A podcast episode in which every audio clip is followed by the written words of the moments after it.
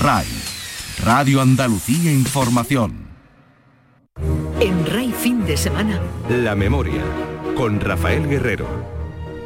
Sean bienvenidos a La Memoria, el programa semanal que la radio pública andaluza dedica a la memoria histórica. Hoy emitimos una entrevista con el historiador gaditano Santiago Moreno Tello a propósito de la reciente publicación de su libro Las coplas del Carnaval de Cádiz durante la Segunda República 1932-1936 editado por la Universidad de Cádiz, en el que este investigador analiza más de 100 coplas que se entonaron entonces, en un momento político con muy poca censura, que supuso una gran eclosión de libertad para la cultura, según dice él expresamente como experto académico en la historia del carnaval gaditano, ya que profundizó sobre la represión franquista contra los comparsistas y letristas en su tesis doctoral, Santiago Moreno expone algunos ejemplos de esa persecución ejercida por los vencedores de la guerra civil contra miembros de agrupaciones que solían estar mayoritariamente conformadas por obreros. Salvo en 1935, los carnavales republicanos se desarrollaron en un ambiente de libertad y tolerancia ya que normalmente la corporación gaditana era progresista, primero gobernada por la conjunción republicano-socialista y después por el Frente Popular. La censura se invocó basándose en las leyes de la defensa de la República de 1932 y de orden público de 1933 y afectó a algunas críticas por la matanza de Casas Viejas de enero del 33 de la que se responsabilizó al gobierno central. Las quemas de conventos fueron objeto de mofa para algunas agrupaciones y la agrupación de El Frailazo y sus tragabuches de 1932 pudo concursar en el Teatro Falla, aunque se le prohibió actuar en la calle disfrazada ante las protestas de la derecha. Durante el programa se escucharán también algunas coplas seleccionadas por el historiador gaditano como ejemplos palpables de aquel carnaval de Cádiz en la Segunda República. La memoria en Rey Fin de Semana con Rafael Guerrero.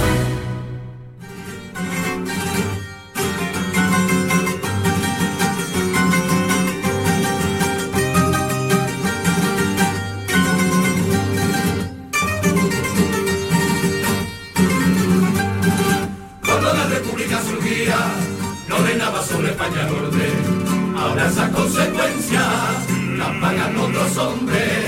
En Hacienda hubo despilfarro, cosa que tapaba la censura. Pero hace mal tan hondo, han de ponerle cura. Hemos vivido siglos de monarquía, sufriendo descalabros y tiranía. Y cuando la república va naciendo, quieren ver enmendado todo eso hierro es preciso más paciencia.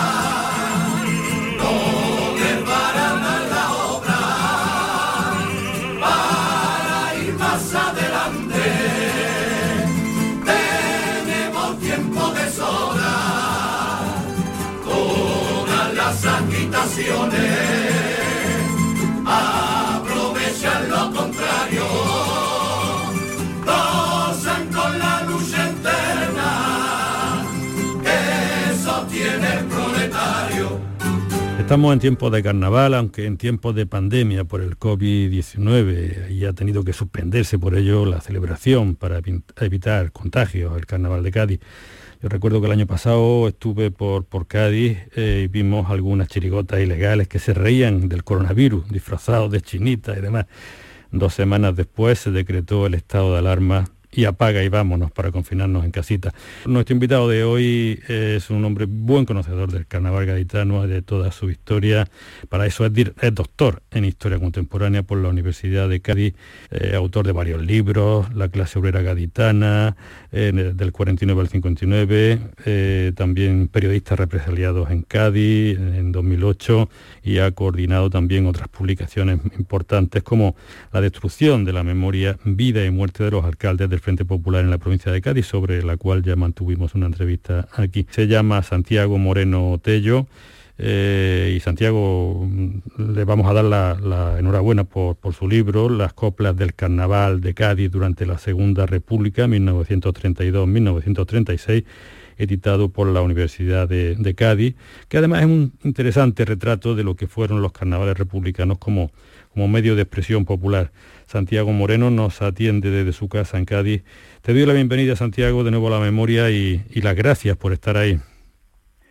Pues muy buenos días, eh, Rafael, y muchas gracias a, ti y a los compañeros por, por dar este espacio, ¿no? A diferencia con otras eh, ocasiones en las que hemos hablado del carnaval, hemos hablado eh, entonces de la represión em, que sufrieron los carnavaleros tras la libertad republicana, con la que airearon y expresaron sus críticas, y ahora parece que te refieres a, otras cosas. Has dado un giro, pero también mostrando tu buen conocimiento histórico sobre el carnaval, ¿no? Bueno, claro, como tú bien has dicho, el, en, tiempo atrás estuvimos hablando sobre lo que fue el, el, tema de, central de mi tesis doctoral, la represión a la gente del, del carnaval, a los comparsistas. Y este libro es, eh, digamos, el, el, paso previo, el paso previo, lo que fueron las celebraciones carnavalescas que se dan en los cinco años de, de República, que bueno, de manera muy concreta y resumida, lo que te podría decir en primer término es que fueron una etapa breve, pero de una gran eclosión de, libertad y de, cultura popular, como décadas atrás no se había vivido en, esta zona de, la Baja Andalucía. Claro, eh, ahora lo que trata de responder a, digamos, a la pregunta de cómo eran realmente los carnavales durante la, Segunda República, ¿no?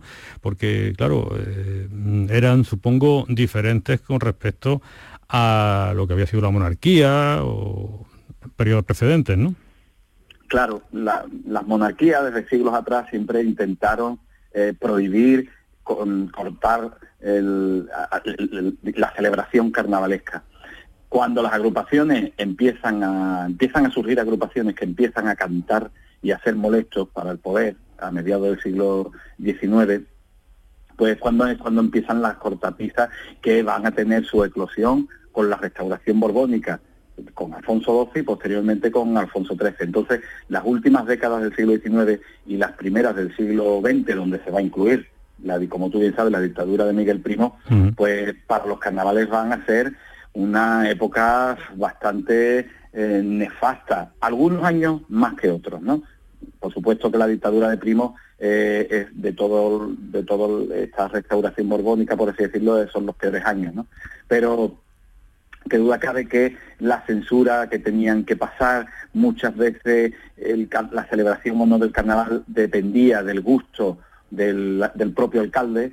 Entonces, claro, cuando, cuando se proclama la República, pues eh, dentro del gremio, por así decirlo, del colectivo mm. carnavalero, pues es una, una, explosión, una eclosión porque eh, se abre un nuevo tiempo, un nuevo tiempo en todo el Estado español y por supuesto en, la, en las gentes del carnaval. Ya. Eh, tú analizas para ello más de un centenar de coplas, ¿no? Es una labor concienzuda de investigador la que te ha permitido rescatar pues eh, eso, un centenar de, coplas eh, y sus letras aparecen ahí, pero no solamente sus letras, sino que también a través de un código QR, en algunas de ellas, pues puede uno con el móvil leerlo y se escuchan las coplas, ¿no? Eh, esto es un avance, qué modernura, ¿no, Santiago? ¿Qué dirían los chirigoteros de entonces si levantaran la cabeza?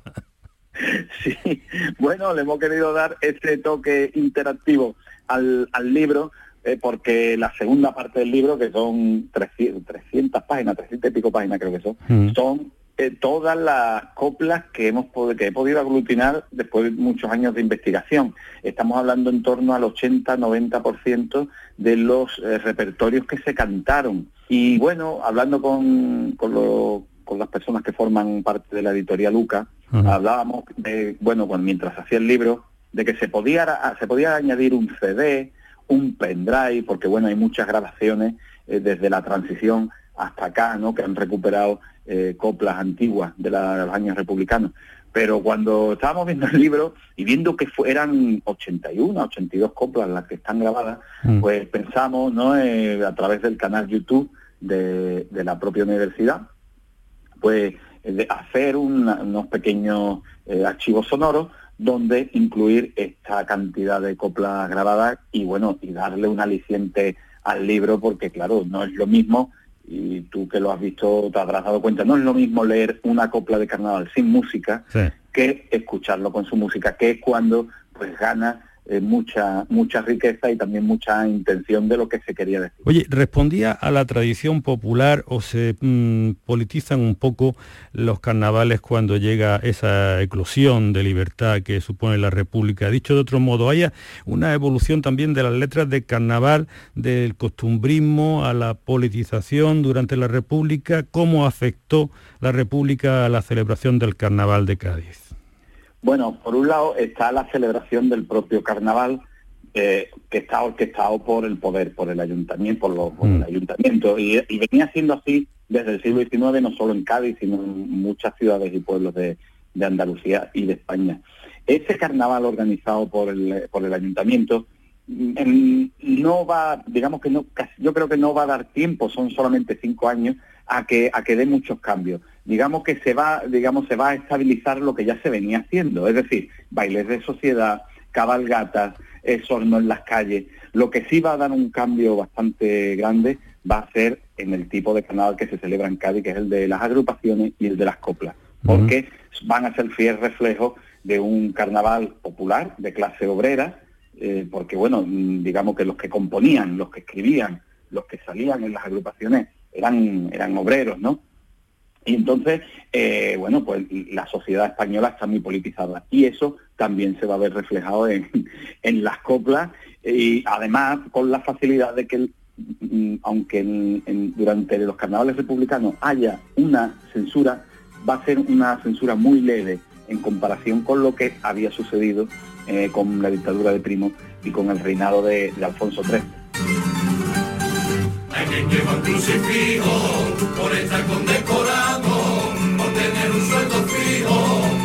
Al fin colocado. Yo creo que eso no es respeto ni tampoco devoción. Llevar como un amuleto la cruz pendiendo sobre un colón. La crucecita de plata han tenido resultado, como alfiles de corbata, católicos la han usado, algunos en la solapa la llevan por afición y donde deben llevarse es dentro del corazón, donde deben guardarse los sentimientos con vocación. Antes no había cruces, quien lo sabe el clero, y ahora es quien la luce, hasta en los sombreros, la llevan al cine y a los cabarets. Tienen que ser serafines porque cristianos no pueden ser Está claro que los carnavaleros son fundamentalmente obreros, de clase obrera, digamos, y que, sin embargo, a mí me llama la atención que hay, hay censura, ¿no? Es decir, que una censura suave, una censura light, pero ¿qué tipo de censura? ¿Qué censura la República? Aunque la República, hubo dos repúblicas, una la primera más progresista y la otra más conservadora. Pero ¿qué, qué, qué censuraba la República a los carnavaleros en Cádiz? Yo tengo la impresión de que al principio los compasistas, eh, la gente del carnaval, no creían que no iba a haber censura. digo esto por, por algunas coplas que hay, ¿no? Eh, pero luego resultó que no, que tuvieron que pasar por una ley de censura. Primero, una censura que se amparaba en la ley de defensa de la República del año 32 y luego en la ley de orden público del año 33. Pero apenas van, yo apenas he visto muchas diferencias entre, digamos, los carnavales que se celebran bajo el amparo del gobierno republicano socialista y luego con el gobierno del bienio negro. Porque en Cádiz Capital, excepto el carnaval del año 35, todos los demás van a ser bajo un gobierno municipal eh, republicano socialista y posteriormente Frente Popular, ¿no? Ya. Porque eh. Eh, va a depender más de, digamos, de quien organiza el carnaval, que es el ayuntamiento. Entonces, lo que se va a intentar censurar muchas veces van a ser mm, más que coplas anticlericales y, palabras malsonantes, se va a perseguir, perseguir entre comillas, mm. se va a censurar sobre todo aspectos que impliquen y mucho al gobierno de la nación, como por ejemplo los sucesos de Casapía. Ah, que también se tocaron en este, pero también había una chirigota prohibida en el año 32, ¿no? Lo hablamos hace tiempo, ¿no? La chirigota de los frailes, que tenían que actuar clandestinamente por las esquinas, ¿no? ¿Eso cómo fue? Eh, pues eso es muy curioso, porque eh, el hecho de que Manolo León, este autor tan combativo, eh, pues se lanzara en el año 32 a escribir Frailazo y sus tragabuches, los frailes popularmente conocidos, pues nos hablan del espíritu de libertad que llega con el nuevo Estado. De hecho, ellos pasan la censura, el libreto existe, ellos pasan la censura, ellos van a concursos, ellos se llevan el segundo premio. Pero ¿qué va a ocurrir? Que la, eh, digamos, la derecha más reaccionaria de Cádiz, pues eh, se va a molestar. Se va a molestar incluso nada más aparecer la agrupación anunciada ya en los medios de comunicación justo antes del concurso. Y entonces, pues el periódico La Información, donde estaba detrás Ramón de Carranza, José María Pemán, estos van a intentar de todas, todas, que la agrupación no, no cante en el concurso, cosa que no logran, lo que sí consiguen al final es impedir que vayan a la calle eh, disfrazados. Ah, vale, de, de frailones, ¿no? De, de, frailes. Pero sabemos, gracias a la oralidad, que en realidad ellos intentaron escabullirse y iban disfrazados y ponían niños en las esquinas, y niñas en las esquinas, para, por si llegaba algún guardia municipal a avisar y, y rápidamente quitarse el hábito de, fraile. Cuando la queman Cádiz, de los conventos, la gente se mataba por ver el fuego, calculo religioso, allí lloraban y bastante feata que alguna se desmayaba. Y el y el o la pronombre con la cara de un cabrón. Tienen que ver los frailes en el convento, aunque ninguno sabe y el Padre Nuestro. Se levantan los tíos por la mañana y de carne con papas se comen diez palanganas.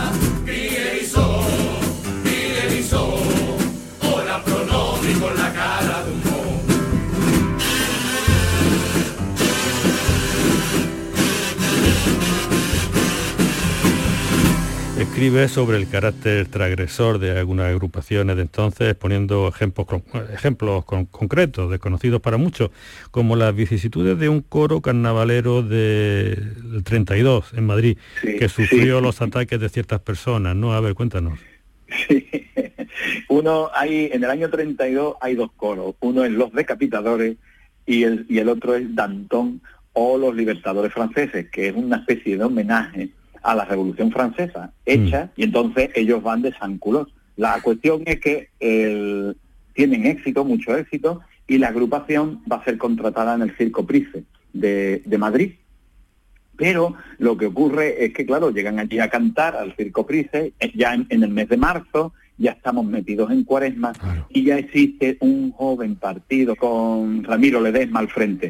Lo que nos ha llegado es que el coro como que no tuvo mucho éxito. Y que no tuvo mucho éxito que si por la indumentaria y, demás. Pues iban, fueron, tuvieron dos actuaciones, una de tarde y una de noche, y al día siguiente se tuvieron que venir y dicen los recuerdos orales que, que bueno, que efectivamente que entre el público se, estos, estos personajes se metieron por el circo Price y, y, reventaron la actuación y luego los estuvieron esperando fuera incluso para, para, vamos, para darle. Oye, como aficionado al carnaval, ¿tú compararías la libertad que se vive ahora en la democracia actual eh, con la libertad de crítica que había en los carnavales de Cádiz en tiempos de la, de la República? Hombre, en el siglo XX es lo más parecido que hubo a, la situación actual. Lo que pasa que, bueno, es verdad que ya desde la transición ya desaparece, en los primeros compases de la transición la, la, censura va a desaparecer totalmente. Eso sí, eh, el concurso actual de carnaval que tanta fama tiene, que se celebra en el Gran Teatro Falla, eso es lo que ha variado y ha tergiversado todo esto un poco. Yo creo que lo más parecido que hay hoy a estos carnavales republicanos eh, en la calle, eh, los carnavales republicanos en la calle, lo más parecido que hay hoy son las mal llamadas ilegales, las callejeras, que eran agrupaciones totalmente libres. Y son, y son libres. Ya. Además, desde hace años realmente nos falta un año en que una o varias agrupaciones centren sus letrillas en la recuperación de la memoria histórica. Hay un cierto compromiso, será por la extracción sociológica, e ideológica de los eh, más proactivos miembros del carnaval gaditano. Claro, desde que arranca la transición, en realidad, el abanico ideológico de los autores y componentes se ha, se ha abierto, vamos, se abrió mucho, ¿eh? como nunca había sucedido. Pero bien es verdad que, como tú dices, que de unos años a esta parte el tema de la memoria ha entrado y bien fuerte en, en las temáticas, en las coplas o, en, algunas, en algunas coplas. aunque bien hay que decir que con bastante retraso. ¿eh? Yo creo, creo recordar que las primeras coplas que vienen a hablar de temas de represión, de defensa de las víctimas del franquismo y demás, no empiezan a, aparecer hasta 2007, sí, 2008. Bueno, es la ¿eh? época realmente en la que también cobra esto más más importancia, ¿no? Eh, claro, más auge, más auge, comienza más a hablarse en, los medios de comunicación, en las redes sociales, pero lo que está claro es que hay cierto interés. Nace este programa, Santiago, también hay que decirlo, en el año 2006. Coincide, cierto, cierto es, ¿no? Pero es verdad, sí, hay, un, hay, hay cierta implicación, no de parte, no por parte de todos los autores, pero sí de, un, de un abanico de un abanico amplio. También te das cuenta, también te das cuenta que hay un gran desconocimiento ¿eh? todavía sobre este tema en parte de la sociedad. Ya.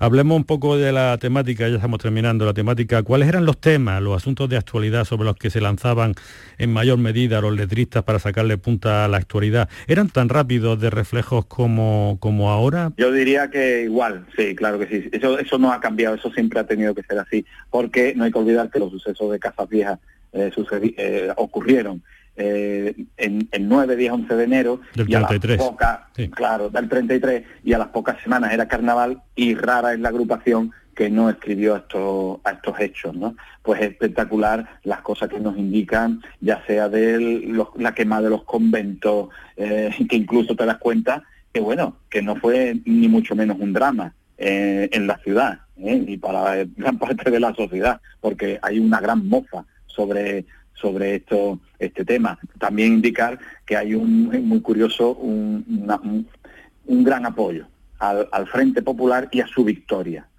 y claro, ahí ahí se corta la historia porque ahí ya llega el, verano del 36 y ya no sabemos ¿no? lo que hubiera pasado.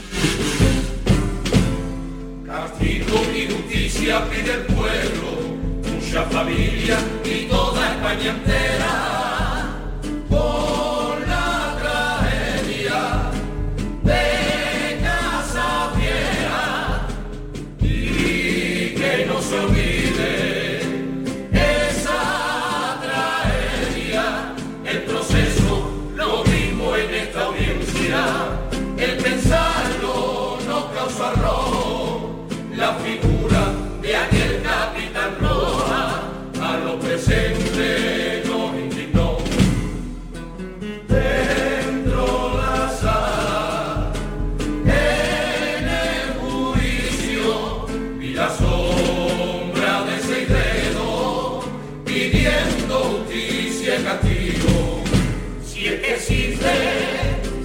dice un.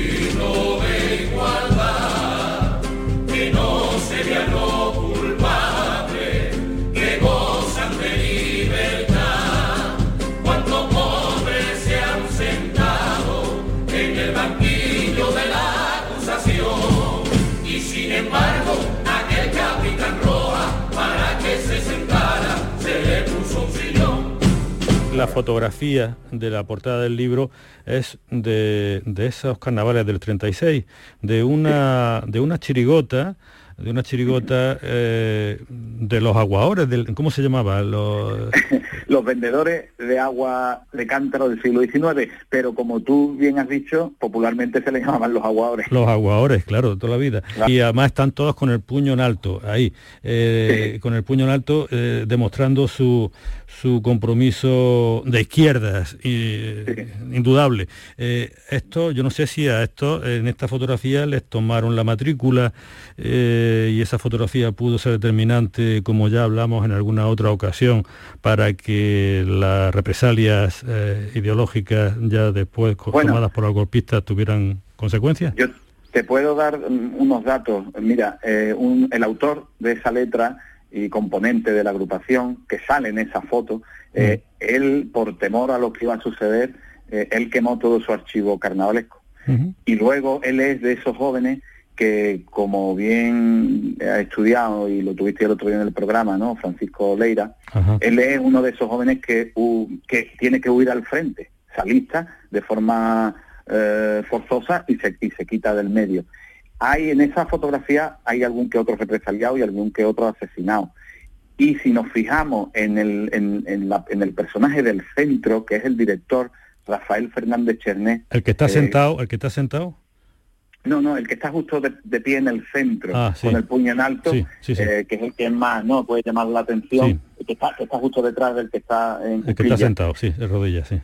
Sí, pues este que está ahí de pie detrás de él, este eh, hace ya algunos años hablamos con, con su hijo, con su hijo mayor, y nos estuvo contando que, bueno, eh, no, en teoría no fue represaliado, pero claro, nos contó que a raíz de julio del 36 se tuvieron que ir mudando cada cierto tiempo en Cádiz, de barrio en barrio, porque lo estaban, lo estaban buscando. Y que tiempo después, él era albañil, y tiempo después estaba arreglando un día la cúpula de la, eh, de la iglesia del Carmen, y estaba enganchado el hombre arreglando la, la, iglesia, resbaló y un compañero lo sujetó. Y este compañero le dijo, eh, Rafael, es la segunda vez que te salvo la vida. Y él, y él le indicó, la segunda será la primera. Y le dijo, no, no, no, cuando el golpe de Estado, cuando el 18, cuando el movimiento, eh, iban a por ti.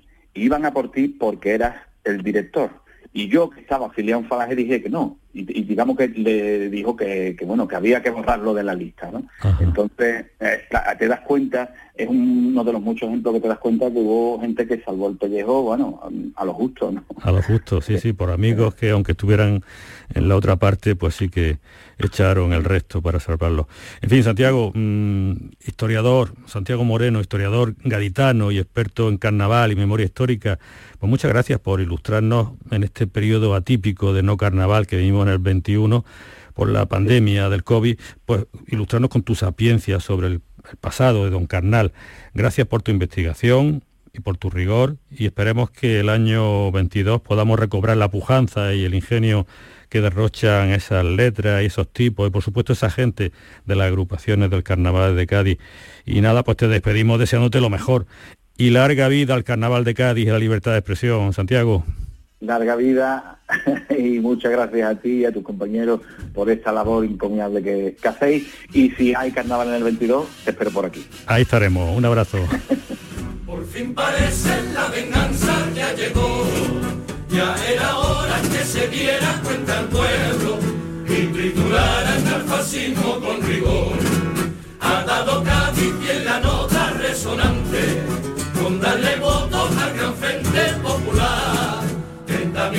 significa libertad. Hombre honrado, hermano nuestro, por capricho de un traidor. Gil Robles, el llamado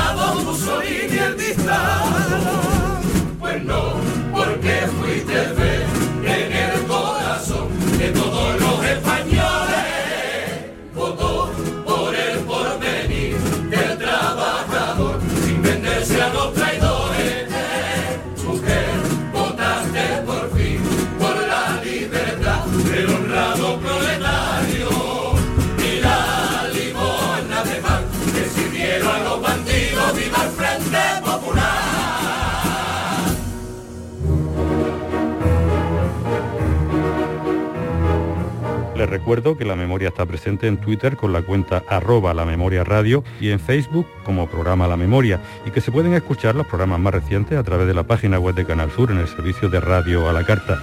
Rafael Guerrero se despide de ustedes también en nombre de Adolfo Martín en la realización. Les emplazo hasta el próximo sábado a las 9 de la mañana aquí en RAI en nuestra cita semanal con la memoria.